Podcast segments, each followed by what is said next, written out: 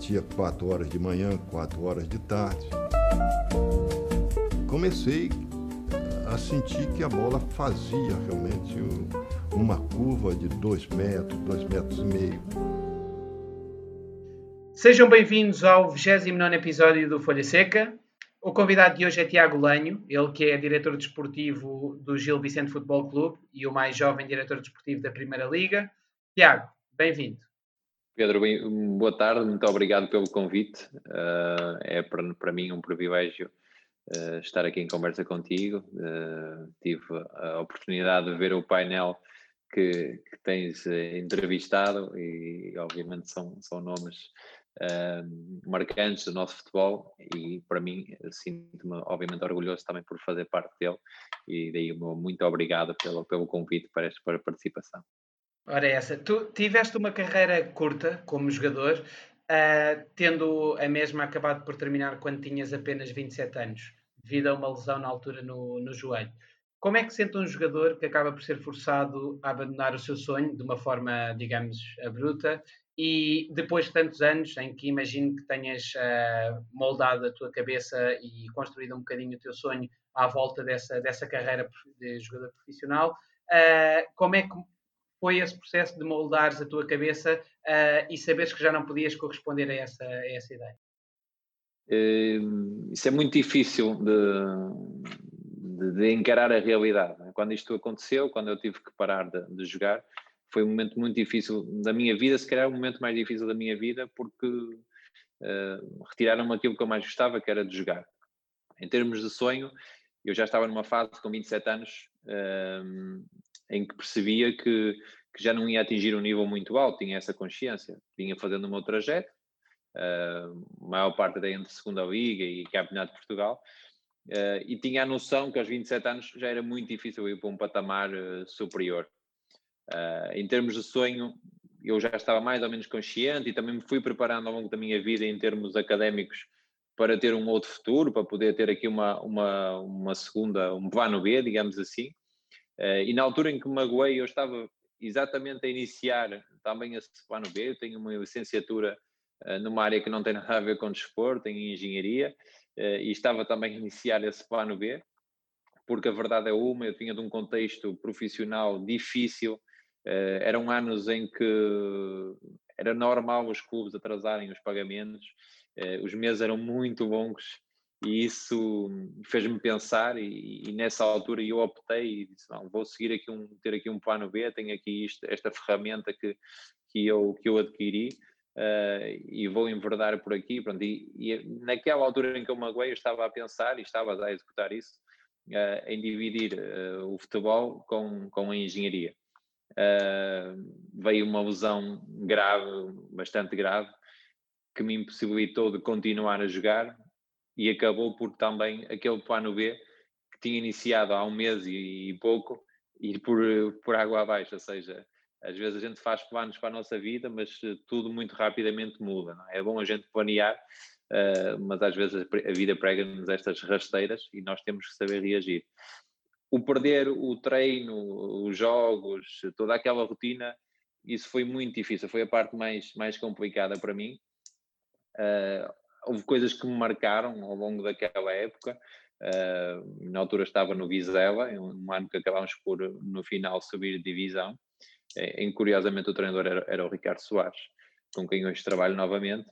E uh, houve coisas marcantes, houve coisas marcantes né, que, eu, que eu guardo e vou guardar para sempre uh, especialmente os meus colegas que acabaram por viver muito aquele, aquele sofrimento de, de alguém uh, jovem ainda que, que, é obrigado a deixar de jogar, porque é aquilo que eu mais gostava, era, era de jogar e é, e é, sem dúvida a melhor profissão do mundo. Uh, e, e, tento passar isso hoje, dando umas funções diferentes, tento passar isso para, para os jogadores, porque às vezes tenho noção hoje de, uma, de algumas coisas que na altura como jogador não tinha. Mas ao longo da tua carreira acabaste por ter muitos problemas com lesões? Sim, hum, eu jovem hum, destacava-me no, no, meu distrito, em Viana do Castelo, acabava por me destacar. Uh, tive uma lesão grave também, que eu partia a tíbia com 16 anos E isso foi um retrocesso no, no meu processo, ainda por cima numa fase em que eu estava a desenvolver-me também, em termos, em termos de organismo, em termos de corpo, uh, e foi um retrocesso grande. Ainda consegui, ainda assim consegui chegar a, a, profissional, que era aquilo que eu ambicionava num, numa primeira instância, e depois, a partir daí, obviamente, viriam outras, outros objetivos, mas uh, consegui ainda atingir isso. Quando atingi o profissional, é verdade, eu acabei depois por ter eu hoje considero que foi sempre muito uh, devido à, à, lesão que eu tive quando eu tinha 16 anos, porque isto deixou repercussões grandes uh, em mim. Uh, as formas de tratamento, a recuperação, não eram. Eu estava no clube da minha cidade, o Vienense, um clube humilde, que não tinha, obviamente, as melhores condições do mundo para fazer uma, uma recuperação deste tipo, muito menos a um, a um atleta da formação. Um, e aquilo acabou por deixar algumas marcas para o futuro, algumas uh, descompensações em, em, termos de musculares, uh, que depois acabei por ter sempre alguns problemas uh, ao longo da carreira. Felizmente, a nível de joelhos, nunca tive, tinha tido nada, até ter a, lesão grave que tive, fiz um, um, arrancamento total da cartilagem, que me impossibilitou de continuar a jogar. Aliás, possibilitava-me continuar a jogar, sabendo que dali a um ou dois anos uh, teria mesmo que parar e, e, teria que colocar uma, uma prótese no joelho e iria pôr em causa todo o meu futuro e ainda jovem, avaliando o nível em que eu estava, uh, decidi, porque o caminho também acho que qualquer pessoa decidiria assim, na minha posição, decidi deixar de jogar. Mas uh, apenas também só para, para fechar aqui este capítulo das, das lesões, tu, de alguma forma, o facto de tu sentires também que se calhar eras dos jogadores mais afetados uh, nesse, a esse capítulo, isso de alguma forma te deixava revoltado, o facto de sentires também que se calhar não, não estavas a ter uh, o progresso, a progressão de carreira que, que terias eventualmente se não, fossem, se não fosse esse aspecto? Uh, sim, todo jogador quer estar disponível, sempre quer treinar e, e, e quer estar apto para jogar. Uh, se vamos tendo lesões, se temos uma lesão, uh, já, já, é um passo negativo, já é algo que nos deita abaixo, que emocionalmente uh, nos deixa em baixo. ver os colegas a trabalhar e nós não podemos trabalhar já, já é algo por si negativo. Sendo algo então que, que vai acontecendo por quase por, por, com alguma regularidade, ainda mais, ainda mais gera desconfiança também nas pessoas, gera desconfiança em nós mesmos. Uh, se realmente vamos ser capazes ou não de, de, ultrapassar aquilo, se vamos andar a vida toda com lesões, se calhar não estamos preparados. Uh, pensamos muito, passa-nos muitas coisas pela cabeça. Eu fui encarando, fui tentando sempre dar a volta às situações, até que tive uma situação que não tinha, não tinha como dar a volta, tinha mesmo que parar. Tu, e depois como é que se desenrolou o processo subsequente? Ou seja, quando tiveste de parar, uh, como é que encaraste a nova definição de objetivos? Já estava na tua cabeça enverdares pelo dirigismo desportivo? Como é que isso processou? Uh, na altura, uh, foi um, como eu disse, foi o, período mais difícil da minha vida e de algum desnorte, digamos assim, sem saber muito acordar e pensar o que é que eu vou fazer, não é? para onde é que eu me vou virar. Uh, continuei, em termos de processo formativo, a tentar tirar algumas formações, uh, quer, quer na parte da engenharia, na altura recordo-me, tirei uma, uma, licencia, uma licenciatura, não, um curso de técnico superior de higiene e sustentação do trabalho, que estava associado à engenharia do ambiente, uh, que foi a licenciatura que eu tirei. Uh, ao mesmo tempo comecei também a tirar alguma a ter alguma formação a nível desportivo, a nível de, de do futebol uh, em si. Tive um período de seis meses de, sem saber muito bem por onde é que me ia seguir. Uh, depois comecei a ver muitos jogos, comecei a ver muitos jogos, a estar uh, formação, futebol sénior, uh, Campeonato de Portugal, Segunda Liga. Uh, comecei a, a, procurar aí também adquirir algum conhecimento e, e especialmente de, de, jogadores, conhecer jogadores, quase criar aqui uma base de dados de jogadores para o futuro até que, como andei sempre no meio do futebol e conheci muitas pessoas e, e o meu irmão também, que, que, que, é diretor executivo de Chaves hoje e foi uma pessoa sempre ligada ao futebol e está ligada ao futebol, também conheci, conheci muita gente, surge a oportunidade de ingressar na, no departamento de formação do Boa Vista.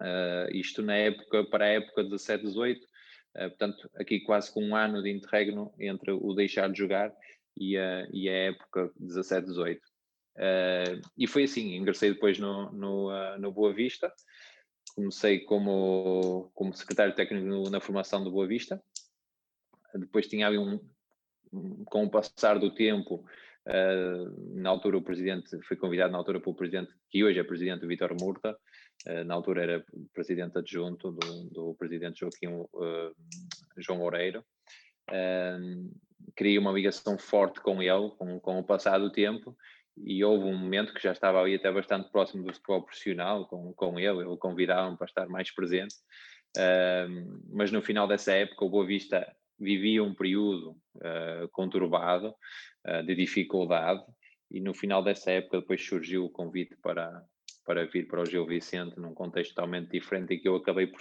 aceitar, porque era muito desafiante para mim, era uma oportunidade ótima para mim também, uh, para quem estava a começar ter aqui um ano uh, diferente em que me pudesse também adaptar mais a um contexto de, de, de futebol profissional e pareceu-me perfeito e acabei por aceitar.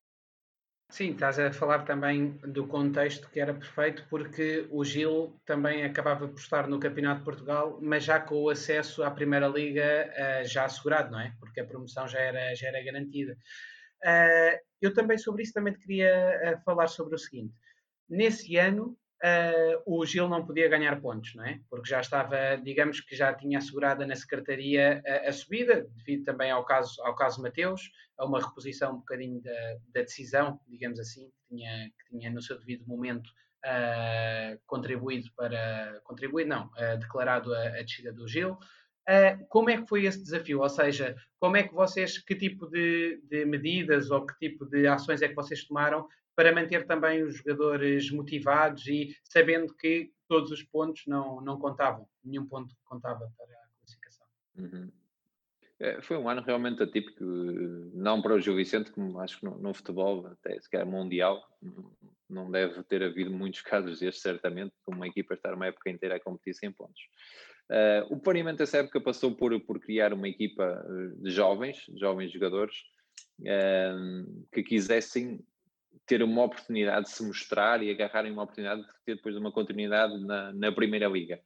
Uh, no fundo, uh, fazer-lhes ver que o facto de eles estarem aqui, apesar de não valer pontos, o trabalho que eles iam desenvolvendo estava a ser avaliado por uma possível integração num, num clube de Primeira Liga. Uh, foi muito por aí. Pegámos em jovens, obviamente o clube não ia também ter despesas muito avultadas porque o campeonato não ia trazer nada em termos uh, pontuais, a gente já sabia para onde é que, para onde é que ia. Um, e, e, foi muito por aí. Ao mesmo tempo, para além desses jogos que tivemos e para cumprir calendário, um, quase todas as semanas fizemos jogos com equipas da Liga, quer da segunda Liga, quer da Primeira Liga. Um, uma forma também de os manter motivados, de, de, de nos mostrar um nível superior, de eles competirem contra jogadores da Primeira Liga, da Segunda Liga, para nós, ao mesmo tempo, avaliarmos se eles poderiam ter capacidade de, de, um, de jogar um nível superior e também para eles, ao mesmo tempo, se testarem, se mostrarem, porque estavam sempre, obviamente, mais motivados e isso acontece ainda hoje, e especialmente até na Taça Portugal, é um, é um caso em que verificamos isso, as equipas de escalão inferior, quando, quando defrontam equipas de, de escalão eh, superior, uh, dão sempre mais um bocadinho, querem se mostrar, querem dar tudo para, para, para fazer ver que também têm capacidade de estar no nível superior, e foi um bocadinho por aí que fomos conduzindo as coisas. Uh, por outro lado, havia na, no início dessa época também a intenção da criação de uma equipa sub-23 para a época seguinte e esses mesmos jovens que, que estavam aqui, que não tivessem continuidade diretamente na equipa da, da, Primeira Liga, poderiam ter uma continuidade na, na equipa sub-23. Acabou por não acontecer por uh, conjugação de fatores, uh, alguma falha de comunicação em termos da, da, por parte da Federação e também, a bem da verdade, a um determinado momento achámos que que talvez fosse mesmo melhor a gente não avançar por, por, questões de infraestruturas do clube, que precisa também crescer nesse sentido, para estar mais preparado e para ter uh, outras, outras condições de trabalho, especialmente para uma equipa sub-23 que já trabalha num registro muito, muito profissional, que tem que competir em relva natural. Uh, portanto, a minha parte final já, já vem próximo do início da época, até achámos melhor não, não insistir na, na criação Uh, e esperar para um momento mais oportuno em que o clube se reestruturasse, especialmente, como eu disse, em, em termos de condições físicas, uh, para depois aí poder dar um, o passo seguinte à criação do Sub-23. Mas a, a, motivação do plantel partiu sempre muito por aí, sabendo que não era fácil levar os miúdos para, para um jogo uh, que sabiam que os pontos não valiam e, e que eles estivessem motivados, mas é, é de ressalvar que se fez uma época regular, com, sempre com muita, com muita entrega por parte dos atletas, por parte também do, do Mr. Nandinho, que estava cá nesse ano, e que também teve, essa, teve essa, esse, esse fator eh, que conseguiu também manter os jogadores ligados durante, durante a época toda. Ah, e a verdade é que o Gil, mesmo que os pontos contassem, teria conseguido acesso à, à segunda liga, não é? Porque, na verdade, os pontos conseguidos em campo equivaleriam a, a um segundo lugar e, portanto, acabaram vocês Sim. por fazer bem esse trabalho. Sim, fizemos, mas é, é, algo que não nos agarramos muito porque depois o contexto, com o passar do tempo, uh, as equipas, se na fase inicial eles ainda encaravam, ainda vinham com, com, as equipas, com a equipa toda, na máxima força, a partir de um determinado momento as equipas também contra o Gil Vicente começaram a fazer alguma gestão, porque nos plantéis não, é, não são muito extensos, uh, tínhamos outra coisa que, que, que, acontecia, que era que os cartões valiam, uh, apesar dos pontos não valerem, os cartões valiam, e a acumulação de amarelos, e expulsões e castigos no jogo contra o Gil Vicente contavam, então as equipas começaram também a jogar com isso, portanto, okay. uh, desvirtuou ali um bocadinho uh, a realidade da classificação, mas pronto, nós fizemos o nosso trabalho e percebemos também o outro lado, se calhar se estivéssemos do outro lado faríamos exatamente a mesma coisa. Claro. Um, ah, Vou-te fazer aqui também uma, uma questão que já, já adivinha um bocadinho a resposta, mas ainda assim gostava de colocar esta questão, que é, neste momento, isso, esta questão aplica-se mais à atualidade, com o Gil na Primeira Liga, do que propriamente uh, quando o Gil estava no Campeonato de Portugal. Em nenhum momento uh, da, tua, da tua carreira, uh, breve até, até ao momento, mas nunca sentiste que o facto de tu não teres uh, chegado a alcançar o patamar de, de, Primeira Liga, que, isso, que os jogadores tenham encarado um determinado tipo de feedback que lhes tenhas passado, ou uma determinada decisão que lhes tenhas comunicado, que eles tenham tido um tipo de reação se calhar teriam de uma forma diferente caso tu tivesses atingido na altura outro tipo de, de patamares? Um, hum, quanto a isso, eu, eu considero que um, as competências não, não, se avaliam, obviamente, pelo, pelo, trajeto que tivemos noutra, noutra função. Entendo o que me estás a perguntar e, e pondo-me um bocadinho no papel do jogador, uh, isso pode, numa fase inicial, acontecer.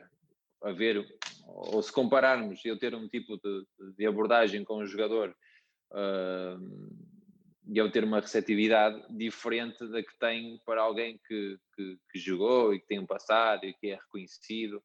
Uh, entendo que numa fase inicial isso, isso pode pesar de forma diferente, digamos assim, ter um peso superior a alguém que passou na primeira liga, que é conhecido, que foi internacional, uh, ou que jogou num, noutro tipo de, de, de, equipas, entendo. Com o passar do tempo, com a relação a, a crescer, a confiança a crescer, penso que isso se ultrapassa e, e acabam por, por perceber que, que o futebol acaba por ser um, como, funcionam como um todo, né? e não há aqui muita diferença entre o, o, jogar numa primeira liga ou não ter jogado, eh, tem, depois passa aqui um bocadinho para a parte de competência e para aquilo que cada um de nós também tem a capacidade de retirar do futebol. Uh, porque o futebol, nós enquanto jogadores, seja em que nível for, dá-nos dá uh, vivências muito grandes, dá-nos aspectos que muitas vezes uh, o jogador nem, nem, nem valoriza, mas se pensarmos um bocadinho, nós temos uma capacidade de nos relacionar com, com diferentes culturas, com, com uh, pessoas da África, da, da América do Sul, da, dos quatro cantos do mundo, uh, e, lidamos 20, com 20 e tal pessoas diferentes praticamente todos os anos. E temos uma capacidade de adaptação a isso grande, ou grande parte de nós tem, tem essa capacidade, e são coisas que nem nos apercebemos. E, e são, são é, também essas coisas que nos dão valências uh, para o futuro e também de fazer perceber melhor que, que há culturas que são diferentes e que, e que têm, têm eh, práticas diferentes, têm hábitos diferentes. Claro. Ou seja, depois nós temos que ter a capacidade também de interpretar isso e saber respeitar isso. Claro, claro. Não, não, eu estou completamente de acordo e acho que uh, seja um jogador que tenha jogado em campeonatos uh, mais, de patamares mais baixos ou inclusivamente pessoas que não tenham tido passado em concreto como jogador de futebol, eu acho que o importante é de facto a competência, ainda assim queria-te ouvir também a tua opinião uh, porque estando, estando aí dentro e sendo diretor desportivo, gostava também de beber um bocadinho do que era a tua experiência. E tu, na altura de identificares a maior dificuldade que já sentiste até agora, uh, ao longo da tua estadia no Gil, tu já referiste a constituição de uma equipa desde o zero, não é? Porque, no fundo, com a passagem do Gil então para a Primeira Liga, obviamente que vocês tiveram de, de reformular a equipa. Uh, e é como dizes, não é? Quer dizer, vocês não tinham uma base, não existiam uh, líderes uh, no balneário e, portanto, isso, a criação do tal grupo coeso, envolvido com o projeto, acabou por colocar-vos um, um, enorme desafio. Como é que se desenrolou exatamente a constituição dessa equipa? Porque, por aquilo que sei, sei que foi também muito um trabalho conjunto entre ti e o Dito, mas gostava que aprofundasses todo esse, todo esse processo. Foram muitas horas, eh, quer minhas, quer do Dito, trabalhámos sempre em conjunto os dois, a partir de um determinado momento, e perdemos muito tempo. Perdemos, não, ganhámos muito tempo, foi, em trabalho, não, não considero que isso seja uma, uma perda. Tivemos deslocações ao Brasil na altura para, para, ver, para ver jogadores, para ver jogos, para acompanhar. Porque considerámos que era um mercado que seria mais fácil uh, para nós uh, contratarmos e dado também uh, o histórico de jogadores brasileiros que, que se conseguem, conseguem se ingrar em, em, Portugal e obviamente tem uma quantidade muito grande de, de escolha e portanto virámos um bocadinho para o mercado brasileiro. A nossa e já agora, desculpa, só, para, só para fazer este parênteses, desculpa, Tiago, que, como é que vocês filtraram os jogadores? Que campeonatos é que vocês decidiram ver exatamente e como é que fizeram esse filtro? Nós vimos na altura. Na altura há muitos, não é? Sim, na altura do, do falando no Brasil, nós ficámos muito no Campeonato Paulista. Ou seja, por, por, por, questões óbvias, é um dos clubes o Campeonato Paulista é, um, um, é aquele campeonato estadual que tem um bocadinho mais de capacidade financeira, ou seja, à partida consegue ter hum, valores melhores que os outros estaduais e o nível competitivo é realmente superior em relação aos outros campeonatos estaduais. Uh, não podíamos esperar para um campeonato brasileiro, porque começaria muito mais tarde e ficaria, uh, ficaria muito em cima, nem, nem nós temos a capacidade de competir com, com os valores que pagam numa Série A no Brasil. Não tínhamos, sinceramente, e muitos clubes de Série B também não tínhamos essa capacidade. Mas pronto, procurámos algumas, uh, algumas soluções, acabámos também por ver outros jogadores que não eram, obviamente, do Campeonato Paulista, e vieram vários que não eram do Campeonato Paulista.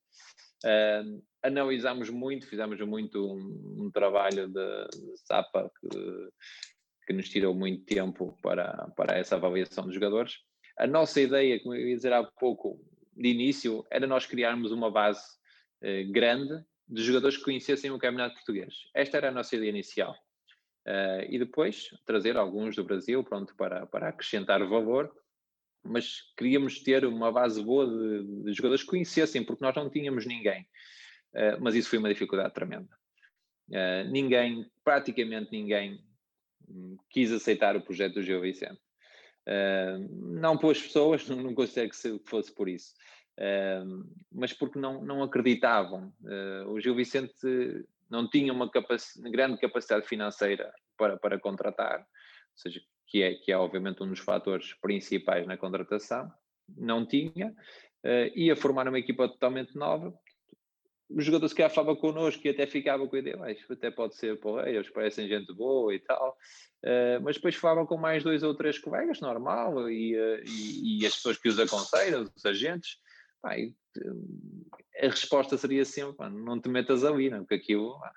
Uh, e a realidade é esta, eu, eu sei que 90% das pessoas, ou até mais, considerava que o Gil Vicente ia descer divisão, não, não, logo à partida era o Gil Vicente e mais um. Um, e isso foi uma dificuldade muito, muito grande, muito, muito grande. Tivemos, abordámos vários jogadores com conhecimento daquilo que nós queríamos, dentro daquilo que nós queríamos, mas que não aceitaram.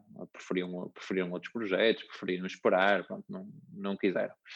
Uh, com a chegada do Mr. Vítor Oliveira, acabámos por conseguir o, o Fernandes, uh, que, que, se mantém hoje aqui, é o nosso capitão, uh, e foi preponderante. Também o Soares e o Sandro Wiman, eram três jogadores que o Mister conhecia bem, e que eles conheciam bem o Mister, e, e também considero que a partir daí o nível de confiança no nosso projeto cresceu, cresceu com a vinda do, do Mister Vitor Oliveira. Uh, mas mesmo assim não, não, não houve aqui uma. Esses três jogadores vieram, conheciam muito bem o Mista uh, e, e, também, pronto, para eles também acabou por ser uma boa oportunidade. O, o Ruben Fernandes, alguém diferente, já vinha com o projeto de Primeira Liga e, e se não viesse para o Gil Vicente, acredito que teria outros projetos da Primeira Liga.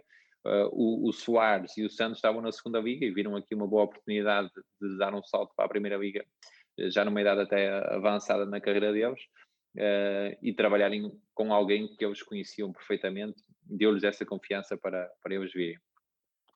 Os outros jogadores nós acabamos por contratar, uh, ficar, ficaram, é de ressalvar que ficaram, e indo de encontro àquilo que eu estava a dizer há pouco, ficaram quatro jogadores do Campeonato de Portugal, que tinham estado connosco no Campeonato de Portugal no ano anterior, uh, tiveram essa oportunidade porque a mereceram, uh, conquistaram-na, uh, e depois contratámos muito no mercado brasileiro, é verdade a um determinado momento, porque nós também não podíamos ter só jogadores brasileiros, conseguimos virar aqui um bocadinho para, para outros mercados. Muitos jogadores que nos foram apresentados por, por agentes, como, como é, acho que é, é perceptível, é? os agentes fazem esse trabalho, Uh, enviam jogadores, enviavam para mim, para o Dito, portanto a gente ia analisando e acabámos também por trazer jogadores de um mercado, um, mercado um, pouco diferente, como, como foi o Nagy da, da Argélia, como foi o, o Kraev da, da Bulgária, uh, desculpa, o Kraev veio da Dinamarca, é búlgaro, mas veio da Dinamarca do Mitivan, em que o Mitivan estava à procura de uma solução para o Kraev, uh, para que pudesse jogar com regularidade, e, e, nós acabámos por aceitar de bom grado. Não tivemos uh, grandes restrições a nível de empréstimos, porque o que nós queríamos era ter o plantel o mais forte possível dentro das nossas condições, para que nos pudéssemos manter na Primeira Liga, porque esse era o objetivo único do, do Gil Vicente para, para a época 19-20. Uh, eh, e daí acabámos por ter 10 jogadores emprestados, não sendo esse o modelo que queremos seguir, mas foi o modelo que, que nos permitiu criar um plantel competitivo que pudesse permanecer na Primeira Liga. Portanto, o recrutamento pode... privilegiaram, privilegiaram a parte esportiva, não é? Mesmo que isso implicasse ter algum jogador emprestado. Sim, acabámos por ter ao longo da época 10 empréstimos, que é, que é bastante, uh, mas a nossa única preocupação foi a parte esportiva, foi conseguimos corresponder à parte esportiva porque uh, era difícil. Hoje, para quem olha para trás, o Gil Vicente fez uma época tranquila e parece que foi uma época uh, fácil, eh, mas o projeto à partida era muito, muito difícil. Uh, e, uh, e daí a nossa preocupação única era a parte esportiva, era o clube manter-se, porque isso ia ser vital para, para os anos, para as épocas uh, subsequentes. e daí os empréstimos não, não pusemos qualquer restrição, tivemos sempre aqui muita abertura para qualquer tipo de situações. Nós queríamos era gente que nos viesse ajudar com vontade Uh, e, e, o Mr. Vitor Oliveira veio um bocadinho também na, a parte do desafio, de, de, se desafiar a ele mesmo em termos de carreira, e para nós foi uma ajuda tremenda. Claro, não, e o próprio Mr. Vitor Oliveira vem uh, no enquadramento daquilo que referias, não é? Ou seja, vocês precisavam também de um treinador que historicamente tivesse resultados imediatos, não é verdade? Acaba por ser isso também. Sim, nós precisávamos de um, de um treinador que que fosse, tivesse uma liderança muito forte, porque nós íamos juntar uh, e juntámos 25 ou 26 jogadores novos, uh, ainda por cima com pouco conhecimento do campeonato português, como tinha a nossa equipa. Uh, nós tínhamos o, o Ruben Fernandes com, com um trajeto de Primeira Liga, o Colo Gonçalves tinha duas, duas épocas no, no tom dela, da Primeira Liga, o Sandro e o, o Soares com passagem esporádica na Primeira Liga. Tudo o resto ninguém conhecia, ninguém tinha jogado na Primeira Liga. Grande parte dos atletas tinham jogado ou na Segunda Liga Portuguesa ou então vieram de fora. Um, e nós precisávamos ter alguém que tivesse uma capacidade de agregação rápida do grupo. Uh, e para isso a liderança seria importantíssima. O Mr. Vitor Oliveira encaixou como uma luva nesse projeto e, uh, e, as coisas felizmente correram uh, da forma como, como pensámos rapidamente conseguimos uh, construir um grupo. O Mister às vezes brincava que, que até ao final de terceira semana os jogadores ainda não sabiam o nome dos outros, uh, porque eram todos novos no clube e veio um de cada canto. Tinham de fazer como, como, como, no primeiro dia de aulas e ter o nome em cima da, da sua parte do balneário. É, é, quase que era preciso isso. Mas isso é verdade, aconteceu porque os jogadores, ninguém tinha jogado junto, eram todos um de uma parte, outro de outra, uh, e aconteceu vindo na primeira fase, obviamente, mesmo para o Mista não deve ter sido muito fácil, porque havia muitos jogadores que eu nunca tinha, nunca tinha visto, né? Uh, conheceu-os depois quando começámos a trabalhar na, na, época, mas eram jogadores também novos para ele e também, também passou por esse, por esse dilema mas felizmente a gente conseguiu ultrapassar e na altura tivemos uma entrada excepcional, né, que a gente venceu o Porto na primeira jornada. Uh, no entanto, esse foi um jogo de motivação completamente extra, não é? Aqueles jogos que os jogadores se motivam mais, aquilo que eu há pouco ainda falava, daquela motivação quando se defronta uma equipa uh, que consideramos superior, eh, ou seja, logo, logo aumenta aqui os índices de motivação, de concentração, uh, e, a equipa transcendeu-se nesse jogo e, venceu mas depois tivemos ali um período também complicado, que foi um bocadinho também fruto desse desconhecimento, dessa criação de grupo, dessa, dessa aquisição de processos, esse trabalho também do Mr. Vitor Oliveira, que, que, demora o seu tempo, porque os jogadores eram todos novos e, e as coisas não, não, acontecem de um dia para o outro. Claro. Um, e depois as coisas acabaram por, por uh, engatar e, uh, e, uh, e desenrolaram com, com tranquilidade até ao fim. Tu tens ideia nesse verão, no verão que antecedeu uh, o, o, regresso do Gil à, à, Primeira Liga, de qual é que foi mais ou menos a proporção de, de atletas que, que, rejeitaram a vossa, a vossa proposta? A proporção? Não, no sentido, uh, sei lá, 80% ah, dos atletas com quem o falar... Número... Não, não tem de ser um número exato, claro. Ah, ok, uh, não sei precisar, mas foram bastantes. Cá em Portugal, falando de cá em Portugal, é quase 100% porque quase ninguém aceita ouvir. É, se formos falar de proporção é, dos jogadores que abordamos, quase ninguém, tirando o Romano Fernandes, que, aceitou, os outros quase ninguém aceita ouvir. Os jogadores estavam na primeira liga e que acabaram o contrato, mas pronto, acabaram por. por uh, e felizmente alguns este ano já vieram, já vieram quase que bater à porta uh, do Gil Vicente. O que é um ótimo sinal. Uh, é um ótimo sinal, é um ótimo sinal, é, mas é perceptível, é, é compreensível né, da parte deles. Eu não, nunca vou julgar alguém porque não quis vir para o Gil Vicente naquele ano. É, claro. É, Colocando-se na pele do jogador, eh, percebe, percebe as, as, decisões. Não era aquilo que queríamos, mas entendemos. Uh, da mesma forma que percebemos que este ano foi, foi diferente, porque também uh, o Gil Vicente foi conquistando essa credibilidade e isto com o tempo é que se vai adquirindo uh, e acaba por, por depois também ser uma, uma mensagem que vai passando, porque os jogadores hoje falam uns com os outros. Se nós abordarmos um jogador uh, fora do, do seio do Gil Vicente, esse jogador uh, vai, ao, ao querer, vai querer informar-se e vai falar com colegas que, que estiveram aqui. e essa mensagem positiva que nós queremos deixar e tentamos, depois vai, vai pesar na decisão do jogador. E é um bocadinho por aí. E até que ponto é que a componente mental dos atletas dessa, dessa tal equipa uh, é que pesou uh, no, no seu recrutamento? Pesou muito. Uh, tivemos muito cuidado em, um, em filtrar muito bem essa informação, não só daquilo que vimos, mas a informação de, de, de caráter pessoal do, do jogador. mental, sim, de, de, que fossem jogadores que quisessem se ingrar, que quisessem aparecer com ambição de ir mais além, uh, mas ao mesmo tempo tivemos uma preocupação muito grande com, com o caráter do atleta no, no balneário. Serem elementos que, que se preocupassem muito com o grupo e, e, e que percebessem que o individual, se o grupo corresse bem, o individual, o individual acabava por, por, por vir ao de cima. Um, porque, como eu disse há pouco, ao juntar os 25 jogadores novos, não tendo um núcleo no balneário, não existia, né? da época anterior, ficaram 4 minutos, mas não, não tem o peso de balneário. Uh, não existindo um núcleo que te pudesse, tivesse essa confiança de que tens ali um núcleo no balneário forte, que, que segura e que resolve muitos problemas que surgem, uh, tivemos de ter muito cuidado na contratação na, no que toca à, à parte pessoal. E eu dou, para perceber isso melhor, uh, não podíamos correr o risco de trazer um ou dois jogadores que fossem capazes de estabilizar uh, rapidamente o grupo, porque o grupo não existia. Não é? seja, se tiveres um ou dois jogadores que, que te vêm desestabilizar, uh, rapidamente vão angariar ali mais quatro ou cinco com eles e aquilo eh, já começa muito mal. Ou seja, tivemos muita preocupação com isso, de não, tiver nenhum, não ter nenhum elemento que pudesse desestabilizar, porque o importante é que nós conseguimos criar um grupo. Claro. E como não tínhamos ninguém para suportar, pronto, também tivemos a preocupação de sempre estar muito próximos para, para não deixar isso acontecer. Uh, mas foi um cuidado que tivemos, foi um cuidado que tivemos e, e, e acho que vai.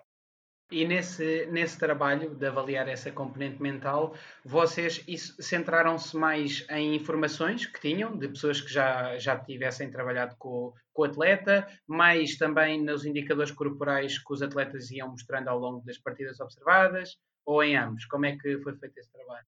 Uh, um pouco tudo, um pouco tudo. Fomos, obviamente, na avaliação que, que, que fizemos, há alguns comportamentos às vezes que que nos deixam a, a pensar e que, que, retiramos informações a partir daí. Uh, informações, isso fomos buscar, de, ex-colegas, de ex-treinadores, fomos buscar. Uh, fomos buscar até entrevistas de, de, jogadores, que hoje em dia conseguimos ter algum acesso fácil em plataformas online de, de, entrevistas dos jogadores, portanto a gente, basta a gente procurar um pouco e tivemos esse cuidado até às vezes ver que às vezes nas entrevistas dá para perceber um pouco daquilo que, que é o jogador, de onde é que ele quer ir, do que é que ele pretende. Nós tivemos, e houve jogadores, é verdade, houve jogadores que, que nós, ao ver uma entrevista, pá, não tem a mentalidade nós queremos. Jogador não, isto vai nos trazer problemas. Ah, ah, é, aconteciam alguns casos até que a gente escrevia né, no Google para, foi buscar e depois era o jogador envolvido no, no, no, no tiroteio, foi detido, exato, quando acontecer isso, e a gente já vai, a gente, não, não, isto não queremos nada disto, exato. joga bem, joga muito, mas não, é um problema que não queremos ter logo à partida. A, a, menos que quisessem abrir uma parte no merchandising de venda de armas, não, não é tão interessante. É, mas aconteceu, é mas, é verdade, aconteceu. Tu, tu, estavas a referir também a questão das entrevistas e, e, pronto, e as próprias redes sociais, não é? Imagino que vocês também tenham sim. aprofundado um bocadinho a atividade dos atletas. Sim, sim, sim, sim. É algo que também procuramos, quer no passado e hoje continuamos a fazer. Claro. Uh, ter, ter alguma preocupação com aquilo que. Porque passam-nos mensagens a partir dali. Quem, acho que temos de ter essa capacidade de conseguir olhar para ali e, e analisar. Não, não podemos obviamente, criar alguma ideia definitiva por aquilo que, que se vê, mas algumas coisas, alguns indicadores que conseguimos retirar das redes sociais. Claro. Não, eu, eu devo dizer que a construção de uma equipa de reis deve ser um processo completamente apaixonante. Aliás, aqui também no episódio que, que já tive aqui com, com o Pedro Alves, também falámos da constituição uh, do Sub-23 do Estoril e imagino que seja mesmo muito trabalhoso, mas deve ser um processo completamente apaixonante, como dizia. Tu, hum, tentando focarmos agora também em ações concretas, uh, nesse ano de, de, regresso do Gil, pronto, tinha ingredientes muito específicos, não é? Mas atualmente, uh, o que é que achas que a cidade, uh, o que é que vocês tentam fazer de diferente para que um atleta escolha o Gil Vicente e não outro clube do mesmo patamar desportivo e financeiro? Eu não sei se diferente, porque acredito que que há, acredito não, há, há, muita gente a trabalhar bem em Portugal é? e nós queremos ir para, uma, para um caminho de, de, seriedade para com os atletas, de nunca entrarmos num caminho de ilusão de tu vens para aqui e a seguir vais ser vendido. O jogador tem que ter essa expectativa, ok? Nós podemos mostrar que esse caminho é possível, que lhe vamos dar todas as condições para isso, ok? Mas que grande parte do trabalho depende dele. Isso nós nisso somos muito claros com, com, uh, com os jogadores, porque não, não, não os enganamos. Né? E acho que isto é, isto é fundamental. É, claro que há jogadores que, se calhar, se, se lhe dermos aqui mais qualquer coisa, eles uh, ficam mais perto de vir para o Gil, mas não é esse o caminho. Nós, eu quero ser correto com, com os jogadores, não quero que à frente uma pontinha o dedo dizer enganaste-me porque disseste-me que era isto e, e não foi nada disto. Não, a gente é correto, tenta passar uma imagem boa do clube. O clube é, é um clube sério, é um clube cumpridor, é um clube que, dentro das possibilidades que tem, dá as todas as condições aos atletas, tentámos, tentámos aqui, tentámos e, e conseguimos fazer, uh, dar um apoio grande ao atleta fora do, do, do trabalho. Uh, se, o, se o atleta tem um problema em casa, se o atleta precisa de, quando chegam especialmente, precisam de comprar um carro, precisam de, de encontrar um apartamento, precisam de comprar mobília, uh, precisam de uma televisão, precisam de não sei o quê. A gente dá um apoio muito grande nisso. Uh, temos pessoas aqui no clube que se dedicam a isso, estão, estão dedicadas praticamente à, à questão logística que envolve o, os atletas. E, e, acho que isso, eles têm processos de, de legalização, no caso estrangeiros, para, para desenvolver, e nós nisso nós tiramos essa preocupação do atleta uh, para que eles se sintam o melhor possível.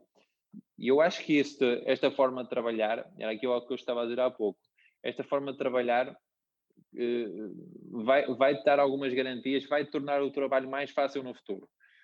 Por aquilo que eu estava a dizer. O jogador é abordado, pode gostar das pessoas, pode sentir confiança nas pessoas, mas a seguir vai tirar informações. Não me adianta nada eu estar aqui a, dizer, a falar com um jogador neste momento, por exemplo, anda para o Gil tal, vais, vais para aqui, vais para lá, a gente vai te vender, temos muito scout, temos não sei o quê.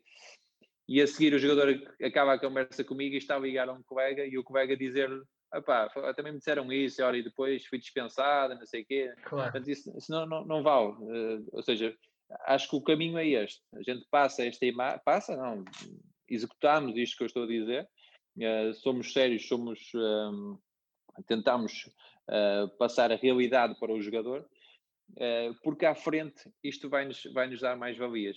O jogador que se. A mesma, a mesma conversa que eu estava a ter agora, uh, o jogador sai do pé de mim, vai ligar para o outro e o outro diz: pá, clube top, tranquilo, bom para trabalhar, boa gente, não falta nada. Claro. sim, sim, sim. Portanto, porque o jogador, o jogador não toma decisões naquele momento, não é? Pode ficar mais próximo de tomá-las, mas não toma numa primeira abordagem, ele vai tirar informações. E essas informações têm que ser positivas. E para isso temos que fazer um trabalho, um trabalho sério. Claro, não, e eu diria que esse trabalho sério é mesmo fundamental, Tiago, até porque, uh, quanto a mim, existe uma faixa uh, de clubes bastante grande em que a decisão uh, entre o jogador uh, escolher um determinado clube ou outro, tendo em conta que são objetivos muito semelhantes, por vezes, na Primeira Liga, ou seja, porque são poucos aqueles clubes que declaradamente competem pela Europa ou que há, existe uma grande faixa de clubes em que o objetivo é mais a manutenção. E, portanto, tem um grande peso o facto de tu, como jogador, saberes que vais para um clube sério, cumpridor, que respeita aos compromissos. Eu acho que isso é totalmente. Inclusivamente, acho que isso também foi aqui a chave um bocadinho do sucesso do Passos aqui há uns anos atrás, não é? Quando teve a prestação em cima da, da média. Sim, sim, sim, sim, sim, sem dúvida, sem dúvida. É porque isto pesa nas decisões da, dos atletas. No, no futuro, nós temos as repercussões daquilo que estamos a fazer uh, no momento. Claro. Um, e, e, o passo aconteceu realmente isso. Na altura cons conseguiu até juntar ali um grupo de jogadores muito interessante, uh, mas também o conseguiu. Conseguiu inclusivamente o acesso às eliminatórias da Champions. É verdade, é verdade. Mas também o conseguiu e os jogadores também aceitaram ir para lá porque, porque sabiam que estavam a lidar com um clube sério, cumpridor, que, que provavelmente nestes aspectos também extra futebol também trata bem os jogadores, portanto, os jogadores são acarinhados, portanto, o jogador gosta de, de, estar onde se sente bem, onde, onde é acarinhado, onde as pessoas gostam que ele esteja. Claro. Uh, isso são, são coisas que, que, se vai ganhando. E nós aqui uh, temos uma cidade também que nos ajuda, as pessoas gostam de futebol, uh, reconhecem os jogadores de tratam bem os jogadores de o jogador sente-se realmente acarinhado. Nós temos praticamente todos os jogadores a viver aqui uh, em Barcelos ou, ou, muito nas proximidades de, de, Barcelos, não temos jogadores de longe. Isso faz com que eles também vivam mais e estejam mais por dentro e também sintam mais esse carinho por parte das pessoas de Barcelos que gostam do futebol e gostam muito de Gil Vicente e gostam dos jogadores de Gil. Claro. E uma vez também uh, regressado então à, ao primeiro escalão do futebol nacional, uh, o objetivo do Gil acaba por ser consolidar-se na Primeira Liga, não é? Como, como referias. Uh, tu, inclusivamente, já tiveste a oportunidade de referir que para que o clube possa almejar objetivos mais ambiciosos, seria também necessário aqui alguma melhoria das, das infraestruturas. Que tipo de, de, melhoria a esse nível é que tu achas que, uh, que o clube deveria necessitar para lutar por outros, outros objetivos? Sim, o, as infraestruturas que falo, falo de, de condições de treino. uh, melhores, mais centralizadas, digamos assim. Nós, uh, atualmente, a equipa profissional treina maioritariamente no, no, antigo estádio, o estádio do Rio Novo, que fica a 5 cinco, minutos daqui, tem boas condições, a relva é boa para treinar, portanto, nesse aspecto nós não, não, nos podemos queixar, mas considero que para darmos um passo seguinte o clube precisa de, de crescer a nível de infraestruturas, de construção de campos, de ter mais condições, portanto, há, há a perspectiva aqui uh, de crescerem aqui ó, na, nas imediações do, do estádio, uh, numa fase inicial mais dois campos, de, um, um deles relva natural, outro sintético, uh, mas nós temos um campo natural aqui adjacente ao estádio, vai-nos permitir, obviamente as condições são melhores, fica tudo muito mais centralizado. Nós temos, temos boas condições de trabalho, de, de ginásio, de, de, de, sala de refeições, de, sala de, de observação. Tipo, temos aqui muita coisa. No estádio, nós estamos bem, bem estruturados. Mas o clube em si, olhando de uma forma mais global, e até especialmente para a parte da formação, uh, o clube precisa de ter uh, a formação mais centralizada, uh, porque neste momento não tem. A formação do Gil Vicente vive um pouco neste momento não, não existe, infelizmente, com a pandemia, mas, mas se existisse, e como, como estava na época passada, tem uma equipa a treinar num, num, num campo, numa freguesia, tem outra equipa os júniores a treinar noutro, os iniciados noutro, ou seja, tudo muito, não há uma centralização, não há uma criação de identidade de, de, do clube, e para o clube isso é fundamental, e obviamente nós no futuro vamos querer também uh, ser um clube que, que tire proveito da sua formação, que hoje em dia não é, mas dentro das condições que existem são feitos ótimos trabalhos, não, não podemos recriminar as pessoas que, que, que vêm fazendo os trabalhos, porque os trabalhos têm sido bons, uh, mas falta, falta mais, não é? porque depois a concorrência também é forte, uh, temos aqui ao lado o Braga que está numa dimensão totalmente superior, não, não tem comparação, mas temos Rio Aves, temos Passos Ferreira, pronto, que já têm esse tipo de condições que o Gil Vicente ainda não tem, ficou um bocadinho para trás nesse aspecto, e precisa de, adquirir uh, essas condições para, para se aproximar uh, novamente desses clubes, tem todas as condições o Gil Vicente para isso, mas precisa desse crescimento a nível de, de, formação. Em termos de trabalho profissional, o ter o, ter o campo aqui, uh, ter as condições todas centralizadas, é, é, preferível do que ter de estar a fazer uma deslocação, sair de autocarro para ir treinar e voltar. Não, não, é, não é o ideal, não é o ideal, não é que, não é que estejamos mal, ok, porque é próximo, mas uh, a nível de infraestruturas, e, e especialmente aquilo que eu, que eu falava há pouco da criação do Sub-23, em que tens de ter um, um relevado natural, a equipa tem que treinar num relevado natural e tem que jogar num relevado natural. Uh, e hoje eu vi Vicente que não tem condições para isso. Mas então uh, o adepto do Gil uh, poderá esperar nos próximos anos, próximos tempos, um aumento de, de, de condições a nível de, de infraestruturas de treino? Sim, sim, sim. Uh, esperamos que sim. É algo que vem sendo articulado também com, com, a, com a Câmara Municipal de Barcelos, uma vez que os terrenos também aqui adjacentes são, são municipais e isso tudo leva aqui um, um, um protocolo, digamos assim, uh, diferente de desenvolvimento, de concursos públicos. Pronto, mas as coisas estão a andar nesse sentido, felizmente, e esperamos para breve ter essas condições e, e que lá está. Depois é um fator é, é mais um fator positivo até para a contratação dos jogadores. Claro. Tu apresentares uh, aqui umas condições de trabalho melhores. Não é? Tudo soma, tudo soma, não é? Na hora de é, falar com os soma, jogadores. Tu, entrando agora na reta final da nossa conversa, tu no final da temporada passada tiveste a oportunidade também de referir que uh, as contratações apresentam um grau de dificuldade acrescido uh, comparativamente às renovações, visto que neste último caso os jogadores já conhecem o clube e, portanto, a missão acaba por ser um pouco facilitada. No entanto, obviamente, como sabemos, isso apenas acontece quando a experiência do atleta é positiva, não é? Porque, caso contrário, tornar-se ainda mais difícil do que uma contratação. E eu fazia-te uma pergunta então semelhante daquela que te fiz há pouco, mas agora focada na experiência contínua dos atletas.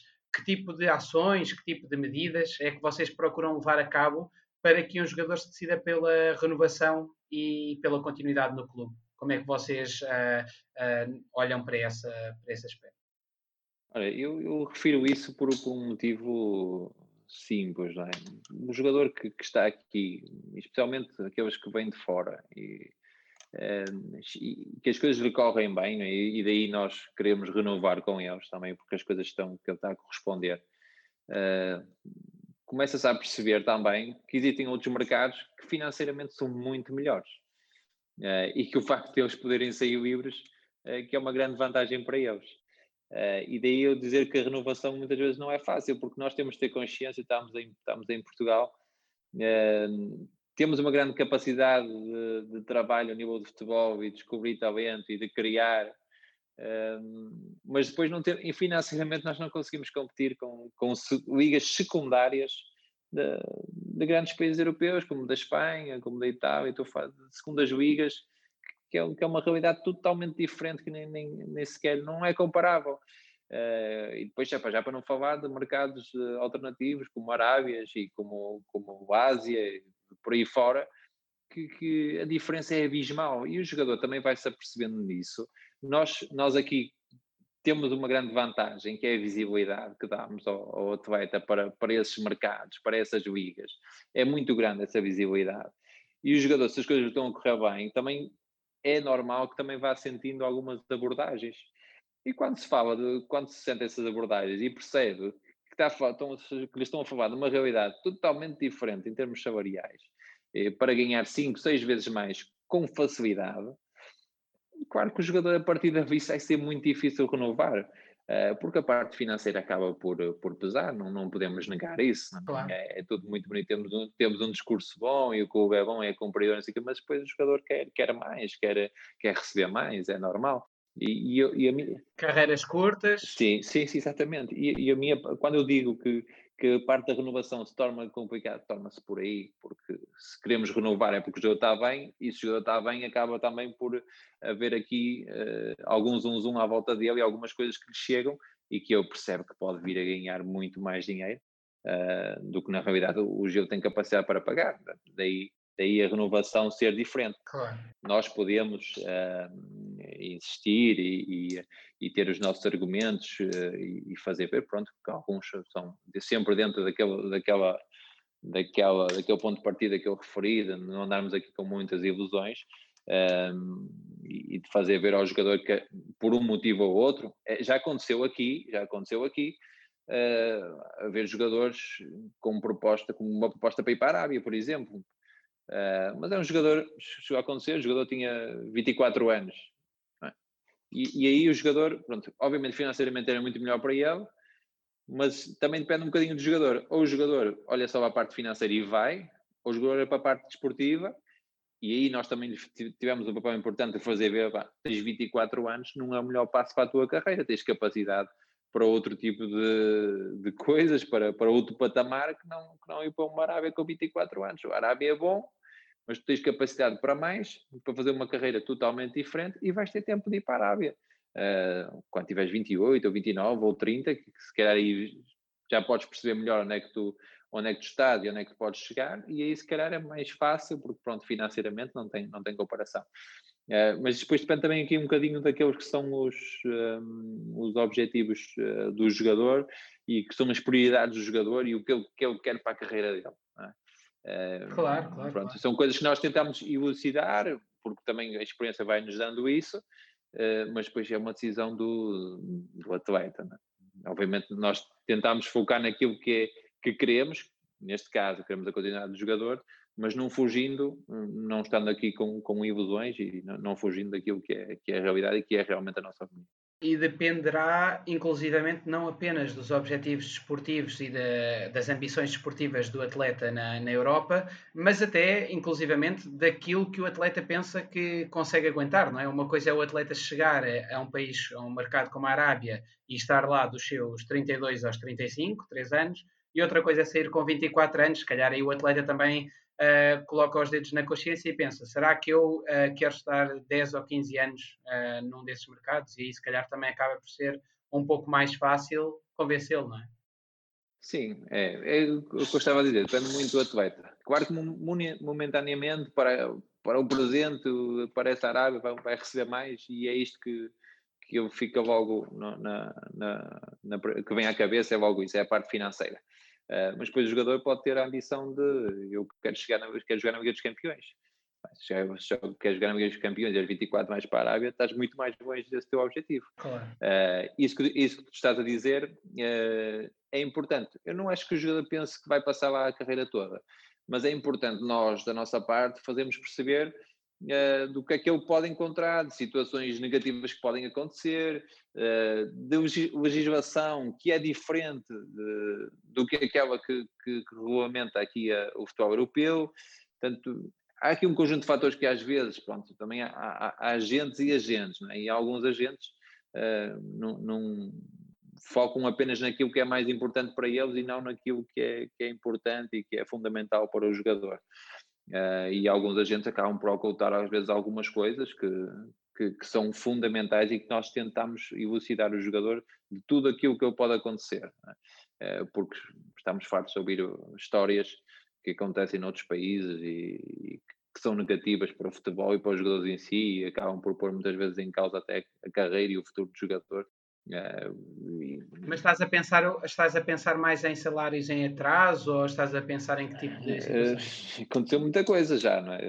salários em atraso é, é, por exemplo se falarmos de, até em países europeus de, de, de um campeonato de dimensão inferior é, já ouvi muita coisa da boca dos jogadores que lhes aconteceu, não é? de, de termos, uh, fazem um contrato de três anos, tudo muito bem, mas chegam lá e ao final do primeiro mês ou segundo já não agrada uh, e sentarem numa mesa e ter, um presidente com, com, uma pistola pousada em cima da mesa e dois seguranças ao lado.